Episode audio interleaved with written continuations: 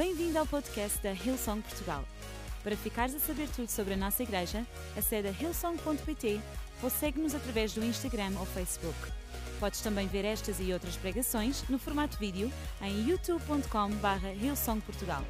Seja bem-vindo a casa.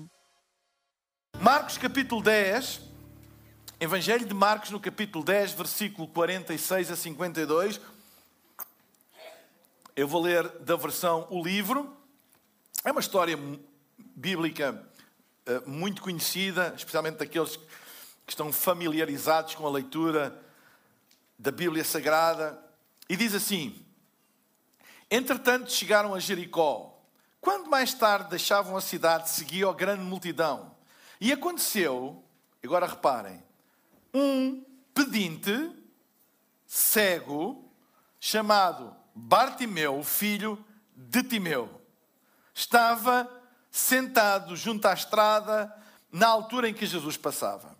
Quando Bartimeu soube que Jesus de Nazaré vinha perto, começou a gritar: Jesus, filho do rei Davi, tem misericórdia de mim.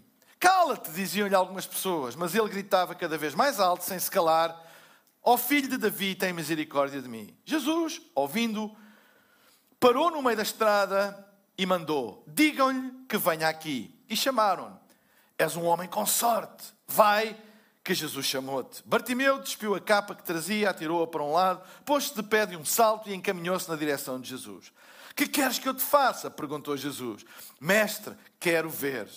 Está bem, a tua fé curou-te. E no mesmo instante, o cego começou a ver e foi atrás de Jesus pela estrada fora. Sabem, nos tempos de Jesus, a cegueira de nascença era infelizmente bastante comum devido às condições higiênicas da maior parte dos partos. E não é por acaso que as Escrituras também referem as condições do parto de Maria a quando do nascimento de Jesus, porque era um momento crítico, um momento de saúde crítica. E o resultado das, da falta de condições uh, higiênicas, de esterilização uh, dos partos, provocava nos recém-nascidos cegueira imediata. E havia muitos cegos que não era uma cegueira fruto de alguma uh, doença no percurso de vida oftalmológica, mas era exatamente fruto das condições, das condições que, onde eles nasciam.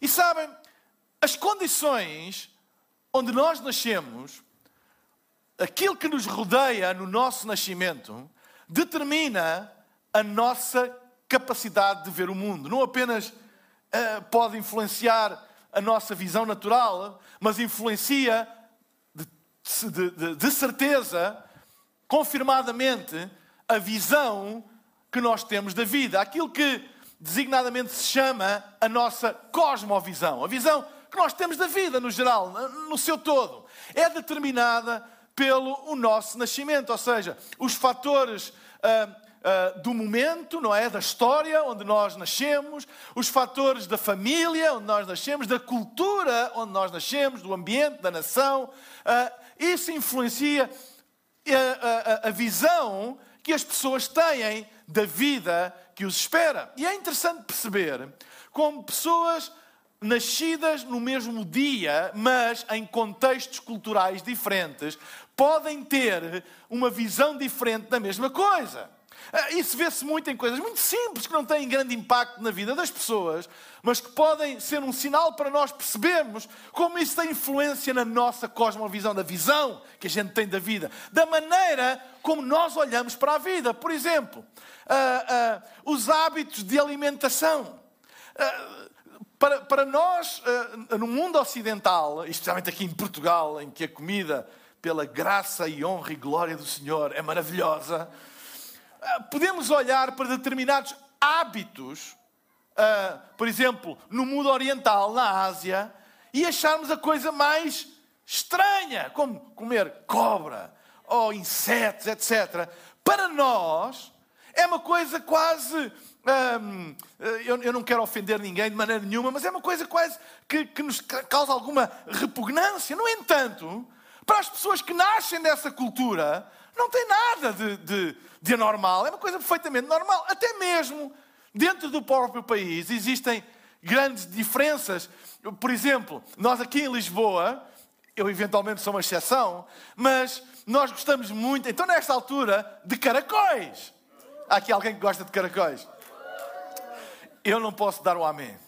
A minha mulher adora caracóis. Eu não, não, não, não gosto de caracóis. Mas no norte, se forem para o Porto, não é? principalmente se for caracoletas, eles. Como é que são capazes de comer uma coisa dessas? Ou perguntem aos nossos irmãos brasileiros se eles comem caracóis. Hã? É mais picanha, aquele caracol mais estendido. Eu vou muito ao, ao, Brasil, ou ia, e agora vou, graças a Deus, recomeçar as minhas viagens, mas e, e, e, eles sempre perguntavam como é que vocês conseguem comer aquilo? E depois diziam o que é que aquilo parecia para eles. Não é?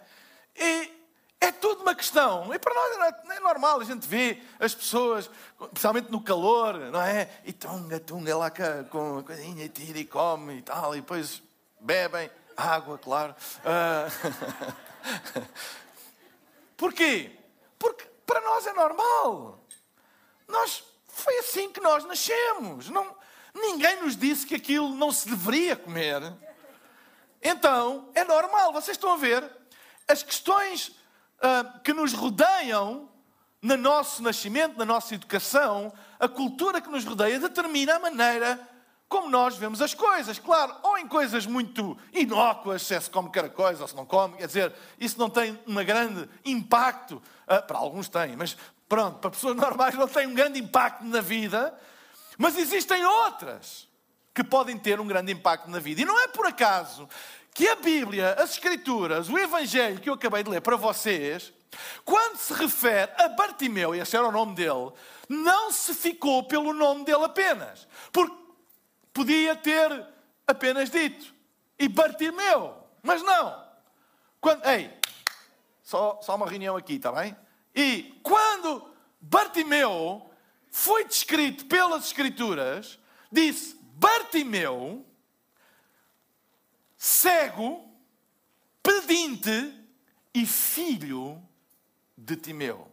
Ou seja, para descrever a identidade de uma pessoa à luz da cultura da altura, a Bíblia trouxe para o nosso conhecimento, para nós podermos perceber como é que aquela pessoa era identificada na altura. Não era apenas o Bartimeu, não, não, não, não. Era o Bartimeu, filho de Timeu, porque teve um filho cego de nascença porque não tinha condições para dar um parto com condições ao seu filho.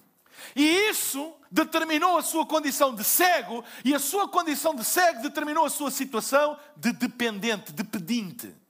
Porque ele era pedinte porque era cego. E não tinha como trazer sustento à sua vida através da dignidade do trabalho, estava-lhe vedado. Então, as Escrituras trazem para todas as épocas, onde felizmente isso hoje já não é uma realidade assim tão vincada. Uma pessoa que tenha uma deficiência visual ou auditiva não é necessariamente, e graças a Deus por isso, uma pessoa excluída. Não, nunca deve ser, mas naquela altura era. Era excluída e era estigmatizada, e a sua identidade estava intimamente ligada a estas três coisas. Não apenas o nome dele, mas quem eram os pais como é que ele nasceu e como é que ele vivia. Então, o problema de Bartimeu não era apenas um problema de uma cegueira física. O problema de Bartimeu é que esse problema trouxe-lhe uma identidade social que não lhe permitia nunca ter uma esperança no futuro. Era um dependente para o resto da vida quando ele teve um encontro com Jesus, Jesus não apenas o curou da cegueira. Ele não fez apenas um milagre para que o ceguinho começasse a ver. No fundo, foi um encontro com a liberdade. Quando ele teve um encontro com Jesus, ao curá-lo da cegueira, Jesus libertou-o.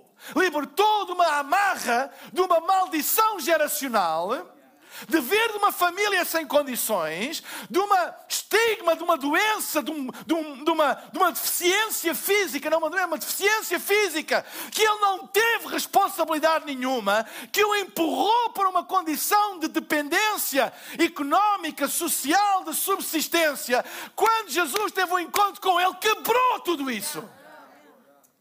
E daí o Evangelho, no início, citar porque é que ele era? Quem era este Bartimeu? Qual era a sua condição aos olhos dos outros e que determinava a sua cosmovisão, a maneira como Bartimeu via a vida era: eu vou ser um pedinte para o resto dos meus dias. Eu vou estar sempre dependente da caridade dos outros. Eu, a única coisa que eu posso fazer é sentar-me à beira de uma estrada onde passam pessoas e pedir e suplicar pela caridade deles para que eu possa ter com que comer no dia de hoje. Mas quando ele teve o um encontro com Jesus, não foi só os olhos naturais que se abriram. A visão que ele tinha dele próprio e do seu futuro mudou radicalmente. Será que eu posso dizer que quando tu tens o um encontro com Jesus, mais do que resolver o problema A, ou o problema B, ou o problema C da tua vida, aquilo que Ele te faz é libertar-te de todas as amarras que te estão a amarrar para uma vida, uma cosmovisão, uma, uma visão da vida que não é aquela que Ele quer que tu tenhas. Tu és mais do que aquilo que as circunstâncias dizem que tu és. Tu és mais do que aquilo que a tua família, ou o teu passado, ou a tua hereditariedade diz que tu és. É por isso que nós não aceitamos, o Evangelho não aceita que a hereditariedade seja determinante na tua vida. Não pode ser. Não pode ser. Não há nada hereditário que tu tenhas herdado, seja físico, seja cultural, seja económico, social, seja racial, seja do que for, que possa determinar uma visão que tu tens da tua vida e do teu futuro. Foi isso que Jesus fez. E por isso o Evangelho fez esta descrição, não apenas do nome da pessoa. Eu, quando apresentei a pregadora das 15h30, disse a Rosa Nunes, que é o nome dela. Quando eu falei da Joaninha, eu disse a Joaninha, que não é o nome dela, é Joana, mas Joaninha é o nome carinhosamente que a gente a chama. E ponto. E ponto. Porquê? Porque eu não sei o que é que a Rosa Nunes está a passar neste momento, ou a Joaninha e as lutas que estão a ter, as dificuldades, etc, etc, etc, etc. Uma coisa nós sabemos, independentemente disso, a visão delas para o futuro não está dependente do que elas estão a passar agora, do que elas estão a enfrentar agora, daquilo que elas estão a ouvir agora, daquilo que os outros dizem acerca delas. Não! A visão do futuro delas está dependente daquilo que Jesus fez na vida delas. Livres para sonhar com o futuro, livres para olhar para o futuro, que temos valor e temos um futuro à nossa frente. Foi isso que Jesus fez. Foi não apenas dar vista ao cego foi dar vista para o futuro daquele homem. Porque cegueira gera miséria. A situação miserável social e económica que ele vivia era fruto de uma condição física com a qual ele nasceu. Falta de visão, cegueira, simbolizava vida de miséria. E ainda hoje, não a cegueira física, mas toda a cegueira, toda a cegueira. E o que é cegueira? A verdadeira cegueira é nós não vermos a vida como Deus vê. Porque Deus tem a visão correta da vida, Ele está na eternidade. E a eternidade permite-lhe ter uma visão ampla, total da vida. Nós vimos em parte, Ele vê em todo. É por isso que é de confiança. Deus, quando olha para mim, vê o todo.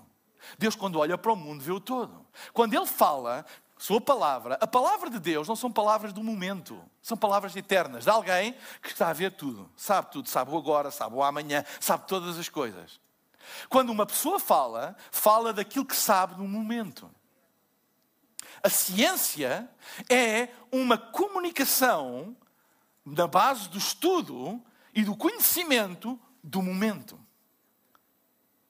Aquilo que as pessoas dizem hoje pode mudar amanhã. Eu ainda sou do tempo, isto é, parece conversa de velho, mas pronto. Eu ainda sou do tempo. Eu lembro-me de ouvir dizer os meus pais que comer sardinhas era mau para o coração. Hoje é bom, graças a Deus. Comam sardinhas e têm um coração gigante. Mas entendem? Muda, o conhecimento vai mudando. Mas a palavra de Deus nunca muda, não é porque Deus é teimoso, é porque Ele é eterno. Ele sabe todas as coisas. E quando ele fala, ele não fala do momento. É por isso que há coisas que ele fala no momento que não fazem sentido no momento. Porque ele não fala para o momento, ele fala da eternidade. É por isso também que é de mais confiança do que todas as outras. Porque todas as outras vozes falam do momento, mas a de Deus fala da eternidade. Quando Deus olhou através dos olhos de Jesus para o cego Bartimeu, ele olhou o propósito para o qual aquele homem tinha vindo à terra. Ele não veio para ser o cego, filho de Timeu, pedinte.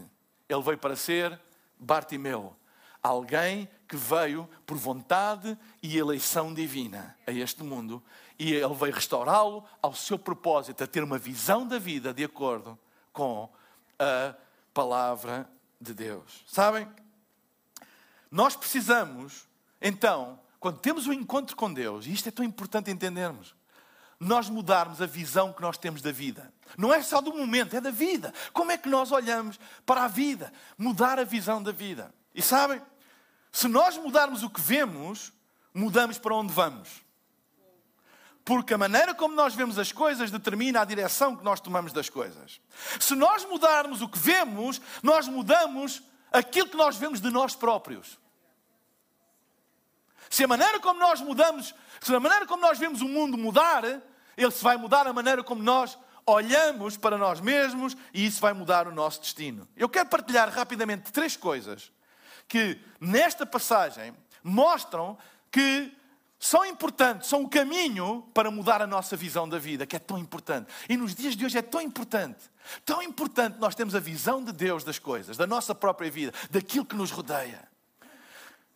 Primeira coisa, tu podes mudar o que vês mudando o que ouves. Tu podes mudar o que vês mudando o que ouves. Olha o versículo 47. Assim que ouviu que era Jesus de Nazaré. Assim que. É, sabem, a maneira como o texto está colocado mostra claramente uma relação de causa e de efeito. Assim que ele ouviu, ou seja, qual foi o ponto de inversão, de inflexão na vida do cego Bartimeu? Foi assim que ele ouviu falar de Jesus. assim que ele ouviu falar de Jesus. Eu calculo o que é que ele ouvia falar naquela altura. Tu és um cego. Tu és um pobre. Tu és um pedinte. Tu és o filho de Timeu. Timeu, eventualmente, carregava uma culpa por não ter dado condições para que o seu filho tivesse um nascimento que o livrasse agora de uma deficiência que o limitava para a vida toda. Era este o contexto, era isto, era isto que ele ouvia. Era isto que ele ouvia regularmente. Vocês pensam que alguém sentado à beira da estrada, dependente da esmola alheia, o que é que ele ouvia? Coitadinho. Ou ouvia aquela compaixão hum, baseada na pena, do coitadinho, coitadinho. Ou ouvia o desprezo, ou a insensibilidade dos homens. Era o que ele ouvia. Era o que ele ouvia. E isso é como que uma bola, uma bola de neve. O que nós ouvimos, deixem-me pôr melhor, ao que nós damos ouvidos, ao que nós damos ouvidos, é a semente para a formação do nosso sistema de crença. O teu sistema de crença não se forma e não muda uh, assim. Eu às vezes as pessoas dizem, ah, aquela pessoa um, deixou a igreja, ou deixou de acreditar. Como se fosse assim um acontecimento. A pessoa acreditava, foi à rua às compras, não é? E quando viu as maçãs, deixou de acreditar. Ou no caminho para casa caiu um raio do céu e que Mudou-lhe qualquer coisa ali dentro e ele deixou acreditar. Às vezes até a gente diz, ah, ele parece que ficou parvo. Nunca ouviram essa expressão? Parece que ficou como se fosse tipo, olha, um vírus que ele apanhou e ficou parvo. Não! Ninguém muda o seu sistema de crenças assim. Começa com aquilo que nós começamos a dar ouvidos. E começa e nós começamos a dar ouvidos e dar ouvidos e dar ouvidos. E pode mudar, para melhor ou pode mudar para pior. Depende daquilo que tu dás ouvidos, daquilo que tu ouves. E o cego, o que ele ouvia era sempre a mesma coisa. És um cego de nascença, não tens hipótese, vais ter que viver assim o resto da tua vida. És um dependente da caridade alheia. És um dependente daquilo que os outros podem fazer. Tiveste azar na vida. Tiveste uns pais que não te conseguiram dar uh, uh, as devidas condições. E mesmo assim tiveste azar porque há outros que também não conseguiram e tiveram a sorte de não nascer com etc. E cresceu, e cresceu. Era isso que ele acreditava. Até que ouviu falar de Jesus. Eu dou graças a Deus, porque na nossa vida pode haver um até que. O até que é até que tu tenhas ouvido falar de Jesus. É por isso que eu amo o Evangelho. É que o Evangelho não é apenas mudar um bocadinho a nossa. Uh, sabem, o Evangelho não é uma cosmética. O Evangelho é o poder de Deus para a salvação de todo aquele que nele crê. O Evangelho é poderoso para quebrar todos os laços, sejam eles de geração em geração. Quando uma geração se dá com o Evangelho, quebra tudo aquilo que fica para trás. Há gente que fala muito no poder das maldições, mas eu gosto de falar do poder do Evangelho que quebra todas as maldições. Não há maldição que resista ao poder do Evangelho. Não há maldição que resista ao poder do encontro com Deus. Não há vício que resista ao poder do encontro com Deus. Não há palavras que resistam ao poder do encontro com Deus. Ai, aquela pessoa tem uma maldição sobre ela. Dá-lhe o Evangelho, que o Evangelho liberta. É isso que Jesus fez. Dá ouvidos ao Evangelho. Não des ouvidos a outras coisas. O teu sistema de crenças não é formado por aquilo que tu dizes que acreditas, é por aquilo que tu dás ouvidos. É aquilo que tu ouves. E a minha pergunta é: onde é que tu gastas tempo a ouvir o quê? O quê? Há alturas na nossa vida que nós, que nós, quando nós começamos a notar a nossa vida a ficar em desespero, a nossa vida a ficar desanimada, abatida, é sinal que nós precisamos de dar ouvidos ao Evangelho. Deixem-me usar, é apenas ilustração, é apenas uma piada, é apenas uma alegoria, mas deixem-me dar uma instrução. Se calhar está na altura de começares a colocar não apenas a máscara na boca, mas nos ouvidos. E, de, e, decidires aquilo que entra pelos teus ouvidos e aquilo que não entra pelos teus ouvidos. Há conversas que nós temos que dizer: olha, desculpa, eu não quero ouvir falar sobre isso porque eu sei que isso vai influenciar o meu sistema de crenças. Se eu for educado numa mesa onde constantemente eu ouço falar mal dos outros, eu desenvolvo um sistema de crenças de desconfiar de toda a gente e de achar que são todos uns malandros se eu ouvir, se eu for criado no, no, no, numa mesa onde eu ouço dizer que os homens são todos abusadores, eu vou criar essa imagem. Ou que as mulheres são todas isto, eu vou criar essa imagem. Ou que os jovens, ou que os idosos, ou que os, ou que os de raça negra, ou que os chineses. Ou... Se eu for criado numa mesa onde isso é dito, eu vou acreditar nisso. E há alturas que a gente tem que dizer: eu não vou ouvir mais sobre isso. Eu não vou viver mais com murmurações, a deixar entrar na, na, na, em conversas constantemente a dizer mal daquele e mal do outro, e isto e aquilo, etc, etc. Porque quer eu queira, quer não, aquilo que eu dou ouvidos vai determinar o meu sistema de crenças. Não é por acaso que a Bíblia Sagrada diz em Romanos, no capítulo 10, versículo 17, no que diz respeito à fé, que a fé vem pelo ouvir e ouvir a palavra de Deus. Não diz que a fé vem por vir, mas diz que vem por ouvir. É que tu podes vir e não ouvir. A fé não vem por vir, vem por ouvir. Claro que é, para tu ouvires, tens que vir. Mas vir e não ouvir não produz fé. É importante. E não é ouvir e dizer, ah, eu ouvi, o som estava bom. O pastor até está a usar um micro novo, ouve-se melhor. Amém? Um elogio ali ao pessoal do som. Que eles estão, estão sempre a dizer que eles são incríveis. Eu tenho muitos problemas com a minha voz e preciso de munição. Às vezes eu mando vir com eles, mas eles têm muita paciência comigo e arranjaram boas soluções, então merecem um bom elogio também.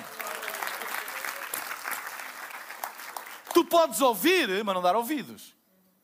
Ouvir e ouvir a palavra de Deus. Dar ouvidos. A minha pergunta é: no, no, tempo em que tu estás a viver, a quem é que tu dás ouvidos e ao que é que tu dás ouvidos? Dás ouvidos a quê? O que é que tem predominância na tua audição? Porque é isso que vai determinar o teu sistema de crenças. Então, a fé, o teu verdadeiro sistema de crença vem pelo que ouves e vem pelo ouvir a palavra de Deus. Para ouvir a palavra de Deus vem a fé do tipo de Deus, crer no que Deus diz. Viver o impossível é um sistema de crenças. Não é uma casualidade, é um sistema de crenças. Há pessoas que creem que apenas vão viver aquilo que a vida lhes vai proporcionar. E há pessoas que creem que vão viver o impossível. Aquilo que toda a gente diz que não vai acontecer, vai acontecer, porque eles acreditam. E eles alimentam essa crença, essa fé, com a palavra de Deus. Se eu deixar de alimentar, eu começo a alimentar-me de outras coisas, essa crença começa a ser substituída por outras coisas. E eu até posso dizer, ah, mas eu acredito em Deus. Ai, mas eu acredito. Está bem, tu podes dizer isso, mas no fundo, no fundo, no fundo, tu substituíste, tens uma crença nominal, tu dizes que acreditas, mas no fundo, no fundo, isso já foi substituído por causa daquilo ao qual tu dás ouvidos. Daí a importância de nós regularmente nós ouvirmos e ouvirmos e voltarmos a ouvir e ouvir e ouvir a palavra de Deus, porque é alimento para a nossa fé. Não há outra maneira. E quando nós ouvimos, bom, nunca te aconteceu, claro que já aconteceu. Tu estás desanimado, tu estás em baixo, tu estás com maus pensamentos, vais à casa de Deus, ouves a palavra, experimentas a atmosfera e a coisa, pum, dá-lhe um, uma mudança. Porquê? Porque tu destes ouvidos à palavra libertadora, transformadora, poderosa de Deus. Poderosíssima. Decide hoje mudar o que ouves para mudar o que vês. Em segundo lugar, tu podes mudar o que vês mudando o que falas. Olha mesmo o versículo 47. Assim que, lá está, assim que, relação causa e efeito, assim que ouviu que era Jesus de Nazaré, começou. Estão a ver a, a, resposta? Assim que, estão a ver a consequência do ouvir? Assim que ele ouviu que era Jesus de Nazaré, começou a gritar. Até aqui nada de novo, porque ele tinha que gritar todos os dias, por esmola. Deem uma esmola ao cego, deem uma esmola ao cego. Começou a gritar, mas olha o que é que ele gritou. Jesus, filho de Davi, tem misericórdia de mim. Ha. Vocês estão a ver? Ele ouviu, e porque ele ouviu, ele começou a falar alguma coisa diferente do que era normal, diferente. Falar. Vocês leram, como eu li, que as pessoas à volta, quando ele começou a gritar, Jesus, filho de Davi, tem misericórdia de mim, mandaram-no calar. E sabem porquê que mandaram-no calar? Porque ele estava a falar uma coisa diferente daquilo que era costume. Porque o que ele costumava falar era: deem-me a esmola ao cego, deem-me a esmola ao cego, ajudem-me a viver, deem-me a esmola ao cego. E toda a gente estava habituada a ele dizer isso. Porque essa era a visão que ele tinha dele e da vida e do futuro. Então toda a gente tinha isso como norma, normal. Quando ele ouviu que era Jesus, isso mudou o sistema de crenças dele. E o primeiro sinal foi a confissão dele. Ele gritou, só que não gritou o que costumava gritar. Ele disse: Filho de Davi, tem misericórdia de mim. Toda a gente achou estranho. O que é que se passou para estás a falar isso? Cala-te. Estás a incomodar o mestre. Estás a incomodar Jesus. Fala lá o que tu costumas falar. Pede lá esmola às pessoas. Isso tudo bem, não tem problema nenhum. Agora estás aqui a gritar: tem misericórdia de mim, Jesus. Deixa lá.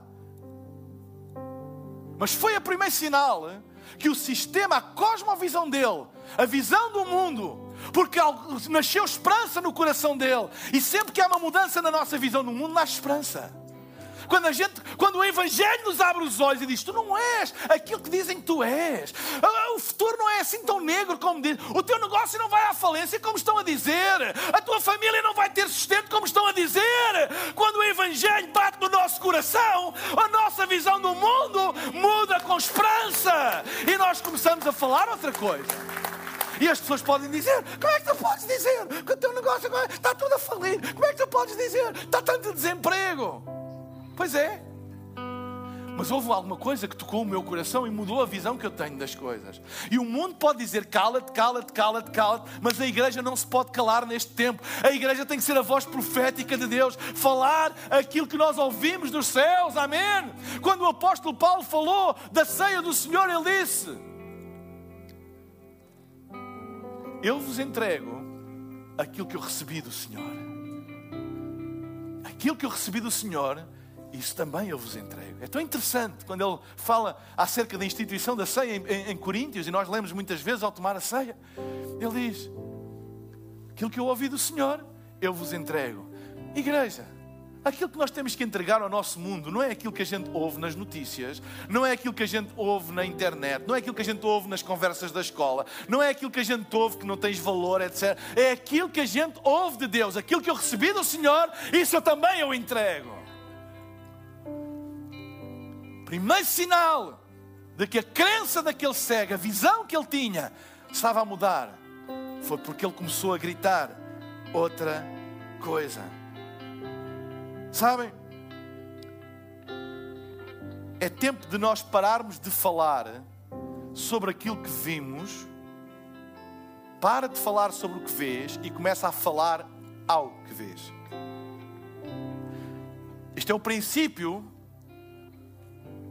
da criatividade divina. No princípio, criou Deus os céus e a terra. E a terra era sem forma e vazia. E havia trevas sobre a face do abismo. E disse Deus: Uau, isto está escuro. Que confusão que vai aqui. E disse Deus: Deus falou às trevas Deus falou ao abismo, Deus falou à desordem e disse Deus: haja luz e houve luz. O que a fé faz é, nós ouvimos a palavra, a palavra muda a nossa visão, e como muda a nossa visão, nós começamos a falar ao nosso futuro numa posição diferente. E começamos a falar aquilo que nós vimos, fruto daquilo que acreditamos, e não apenas observações do momento. Porque tu não és o momento em que tu vives. O mundo não é o momento em que ele vive. Lançar, em vez de lançarmos palavras de maldição no nosso futuro, como eu vou perder o meu emprego de certeza, eu não vou, o meu negócio não, se vai aguentar. Uh, uh, eu não vou ter sustento para a minha família, eu nunca irei casar, eu nunca vou ter uma vida em condições, eu nunca vou ter acesso a, a estudos, eu nasci na família errada, eu não posso. E em vez de falarmos isso, ouvimos falar de Jesus, Ele muda a nossa visão, Ele quebra todos esses paradigmas, esses, esses links geracionais, esses links hereditários, Ele quebra e nós começamos a falar, e ao começarmos a falar o nosso futuro, nós estamos a construir um futuro completamente diferente.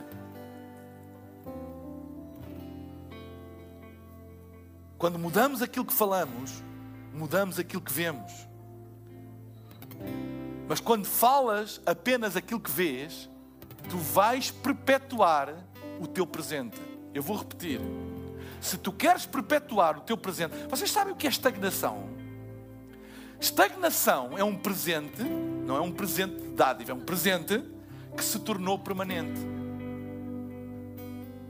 Isso é que é estagnação é um presente que se torna permanente na nossa vida.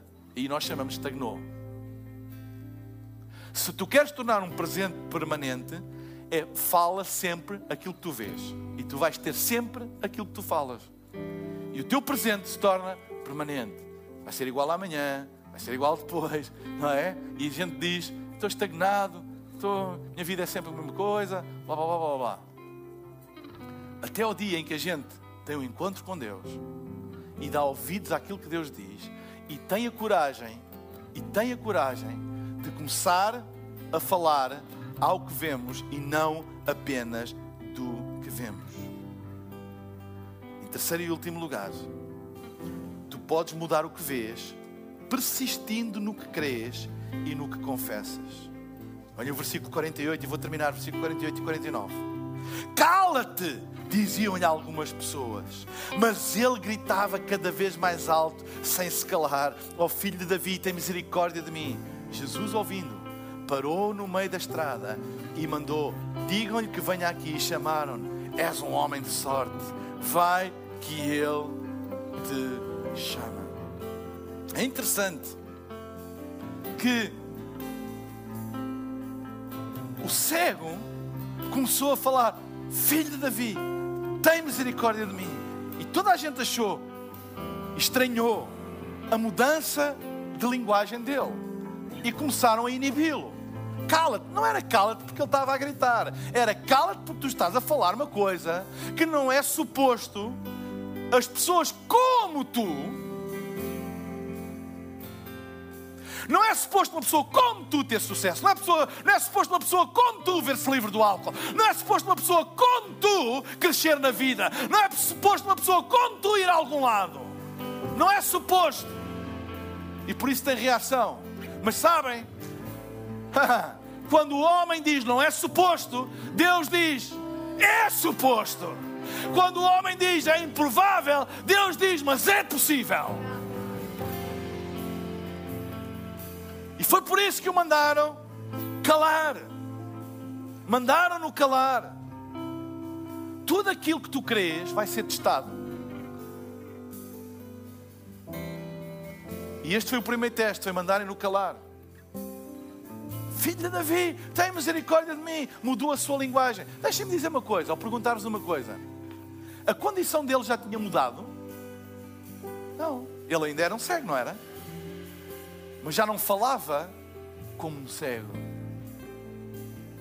Ele já não falava como os cegos falavam, que era pedir esmola. E toda a gente estranhou. Como é que alguém que é cego não fala como um cego? Ah, será que alguém está a apanhar o que eu estou a dizer? Como é que alguém que está a viver esta situação fala como se não estivesse? Como é que alguém que toda a gente diz que vai acontecer, fala como se não fosse acontecer? Como é que alguém tem uma linguagem de esperança quando não há esperança? Como é que alguém tem uma linguagem de futuro quando lhe dizem que não há futuro? Como é que alguém tem uma linguagem de levantar quando toda a gente diz que está tudo em baixo? Como? É isso que causa estranheza. Mas é isso mesmo que é a fé. A fé tem uma linguagem antes de ter um resultado. A fé tem uma linguagem antes de ter um resultado. Ele começou a falar diferente, ainda cego. Sabem, ele não começou a falar diferente depois de ser curado. Foi antes de ser curado. Porque a fé é a certeza das coisas que se esperam e a prova das invisíveis. A fé não precisa de ver, a fé cria aquilo que quer ver. E eu pergunto: será que há fé neste lugar, fé nesta igreja, fé nesta congregação, para criares aquilo que tu queres ver? Tu não tens que falar aquilo que vês, tu tens que falar aquilo que tu crês. E aquilo que tu crês vai ser testado. E por isso deves persistir, como o cego persistiu. A vida vai testar tudo aquilo que tu dizes crer. Toda a mudança vai ser testada. Se persistir ao teste, é aprovada. E acontece, senão é apenas cosmética. E cristianismo não é uma operação de cosmética. Cristianismo é uma mudança de vida radical. É mais do que uma coisa, ah, deixa cá tentar. Não, é persistir, porque vai acontecer. A semana passada preguei que o fim também é o tempo de Deus. É até ao fim. É persistir até ao fim. É ir até à última. Ir até ao fim. Deus muitas vezes mostra-se no fim, revela-se no fim, aparece no fim. Porque para Deus não há princípio nem fim. É sempre o tempo dele. Se alguém está em Cristo, nova criatura é, as coisas velhas já passaram, eis que tudo se fez novo. Tudo vai ser testado. Como responder ao teste? Paciência e persistência. João 15, desculpa, João 15, versículo 17 diz: Se permanecerdes em mim e as minhas palavras permanecerem, em vós pedirei tudo o que desejares Pedireis tudo o que desejardes e vos será concedido. O cego alcançou o que desejou porque foi persistente. Teve gente contra? Teve. Os mesmos que depois ficaram a favor e disseram: Ai que sorte! Ai que sorte! Ai que sorte! Eu gosto quando as pessoas dizem que eu tive sorte. Ya, yeah, ya, yeah. eu tenho muita sorte. Sabem, as pessoas que oram têm muita sorte. Eu tenho um, um, amigo meu no Brasil, muito conhecido, e ele tem esta frase: As pessoas que oram, está provado que têm muita sorte. Entende o que é que eu quero dizer? Claro! Aquilo que o mundo chama sorte, o Evangelho chama transformação, milagre, impossibilidade. Qual sorte? Os mesmos que o mandaram calar são os mesmos que agora dizem que é sorte. Não apescam nada da coisa. Não apanham, tentam sempre arranjar no, olha, no acaso. Sabem? Não há acaso. Se não há acaso, Deus tem um plano para a tua vida. Deus tem. Aquele cego Bartimeu, filho de Timeu, pedinte, ele não veio a este mundo para ser conhecido como filho de Timeu, pedinte e cego. Ele veio com o propósito de Deus. E aquilo que Jesus fez, em primeiro lugar, na vida de Bartimeu, foi de restaurar-lhe ao propósito original, libertar-lhe da amarra, do estigma social, daquilo que os outros diziam dele. Ele libertou completamente. E é isso que Cristo quer fazer de ti. Ele quer te libertar de todo o estigma, de toda a amarra, de todas as palavras que te prendem. Eu agora consigo ver, e finalmente digo o título da minha mensagem no fim desta vez. Eu agora consigo ver. Eu agora consigo ver. Sabem quando é que o cego começou a conseguir ver? Quando ouviu falar de Jesus a sua visão começou a mudar. Ainda a visão física não estava restaurada, mas a sua cosmovisão já estava a ser restaurada. Ele deixou de falar como um pedinte e começou a falar de Jesus. Quando o mandaram calar, ele não se deixou de novo influenciar pelas vozes de fora que até agora tinham determinado quem ele era. E ele continuou a gritar mais alto ainda. mais alto ainda. Ou seja, a visão de Bartimeu começou a ser restaurada antes da sua vista ser restaurada. A sua visão da vida, a esperança nasceu no coração dele, não foi quando ele foi curado da cegueira, foi quando a palavra entrou no seu coração. Deixa-me dizer-te uma coisa: a tua esperança não está no acontecimento, a tua esperança está no Senhor, mesmo antes de qualquer acontecimento, antes dele te curar, antes dele te libertar, antes dele abrir a porta que tu esperas, antes dele fazer prosperar, antes dele fazer um milagre, já tu tens a tua esperança bem firme, como uma âncora em Cristo.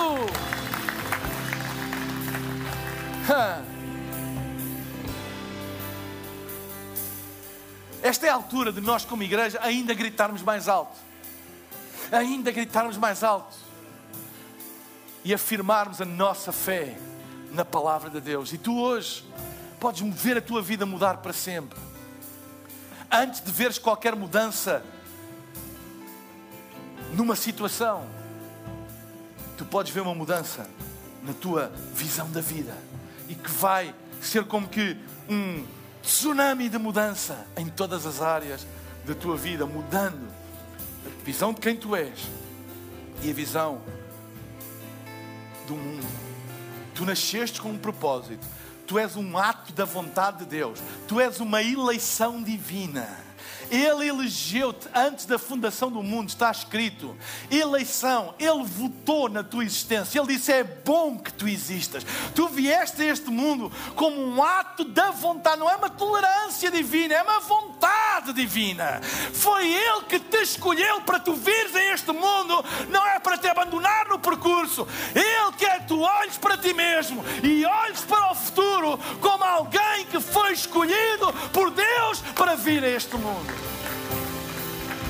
Eu vou pedir para ficarmos de pé, fecharmos os nossos olhos, aqui no auditório, nas localizações, em casa. Fecha os teus olhos agora. Concentra-te naquilo que ouviste. Eu vou pedir para não haver nem movimento nem conversa na sala agora, por favor. Fecha os teus olhos. Este é o momento em que pode acontecer na tua vida aquilo que aconteceu na vida do cego Bartimeu. Toma a decisão hoje de abrir o teu coração para Deus. Deixar Jesus ser o Senhor da tua vida e mudar a tua visão das coisas.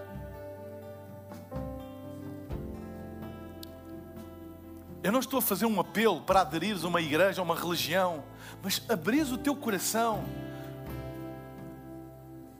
para o teu Criador, para readquirires uma visão do teu propósito original. Tu não és aquilo que te têm dito que tu és. Tu és aquilo que Deus sempre disse que tu eras, porque foi Ele que te criou e te trouxe com um propósito. Por isso és uma pessoa de muito valor. És único e vieste com um propósito único. E isso só se encontra nos braços do Criador. Abre o teu coração para Ele. Recebe Jesus no teu coração hoje. Talvez já tenhas tomado esta decisão um dia, mas tens estado longe da fé, longe de Deus, e hoje queres fazer a tua paz com Deus, voltar para os caminhos da fé também. Eu queria fazer um apelo a estas pessoas, todas estas, seja para a primeira vez, seja um retorno à fé, para que tomem esta decisão. Eu gostava de fazer uma oração aqui do palco por todos vocês. Eu quero fazer uma oração aqui do palco e todas as pessoas que querem tomar esta decisão, eu vou pedir, quer aqui no auditório, quer nas localizações ou em casa, que a repitam em voz baixa. Porque a Bíblia diz que se no teu coração tu creres e com a tua boca confessares, ouviste a palavra, a palavra produz fé, confessa com a boca. E a oração é uma confissão de fé. A oração é uma confissão de fé. E eu quero vos ajudar nisso. Eu vou pedir então daqui a pouco, se tu és esta pessoa, uma destas pessoas, faças apenas no lugar onde estás um sinal, levantando o braço para eu ver. Eu irei fazer uma oração e vou pedir para o lugar onde tu estás, em voz baixa, baixinho, faças esta oração comigo. Só isso. Se estás em casa, a mesma coisa. Só que em vez de levantares a mão, coloca o emoji da mão aberta no chat da plataforma onde estás a assistir. Ok? Então, enquanto todos temos os nossos olhos fechados, aqui no palco, embaixo, obviamente na sala, ninguém está a ver. Se tu hoje queres tomar esta decisão, que é a decisão mais importante da vida, ela vai restaurar-te ao propósito original de Deus. Eu vou pedir, no lugar onde tu estás, tu levantes a tua mão agora mesmo. Levanta a tua mão, eu estou a ver, eu estou a ver. Eu estou a ver ali em cima também, estou a ver ali. Levanta bem alto, sem vergonha, sem vergonha. Estou a ver aqui também. Fica com ela bem levantada. Fica com a mão bem levantada. Lá em casa, usa o emoji da mão. Vou dar mais 30 segundos para levantares a tua mão. Fica com a mão levantada, sem vergonhas nenhumas. Levanta a tua mão. Amém. Repete comigo esta oração. E diz comigo, toda a igreja se junta nesta oração. Digam comigo, Pai Celestial, Pai Celestial, obrigado porque tu me amas. obrigado tu me amas. Tu tens um plano para mim. Um para. Criaste-me com um propósito. Perdoa os meus pecados. Dá-me uma vida nova. E que eu possa viver Que eu possa viver o propósito o propósito para o qual eu vim a este mundo. Com a tua ajuda, com a tua presença na minha vida. Em nome de Jesus. Amém, amém e amém. Será que podemos dar um aplauso a todas as pessoas? Se tu tomaste, se tu tomaste esta decisão, à saída nós temos no nosso lounge de boas-vindas uma equipa para te, equipa fantástica de voluntários para te dar alguns materiais que te vão ajudar nestes primeiros passos da fé. Esta equipa também está disponível para ah, esclarecer alguma dúvida que tu tenhas, alguma questão. Quem sabe durante a semana beber um café, alguma questão sobre a igreja, sei lá, qualquer coisa, nós estamos aqui para te servir, para te ajudar, ok? Então, se tomaste esta decisão, passa no nosso lounge de boas-vindas, está ali identificado no hall de entrada.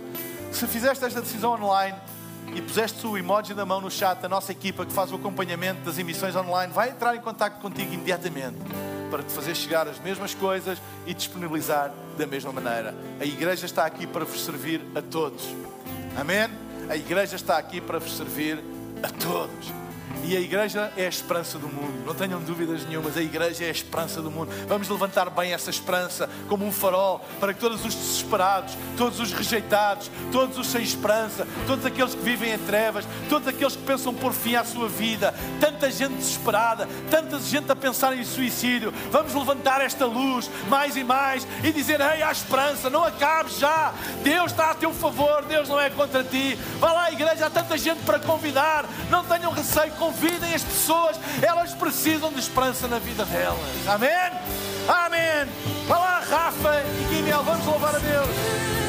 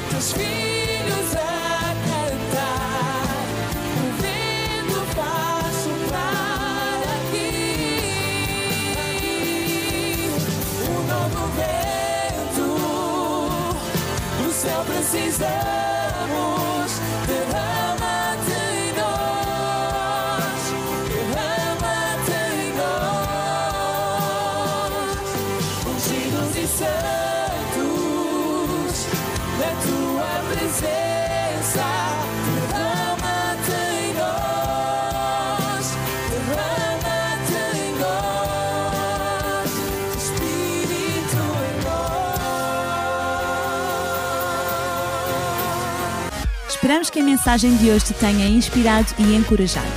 Se tomaste a decisão de seguir Jesus pela primeira vez, acede a hillsong.pt Jesus para dar o teu próximo passo. Relembramos que podes seguir-nos no Facebook e Instagram para saber tudo o que se passa na vida da nossa igreja. O melhor ainda está por vir.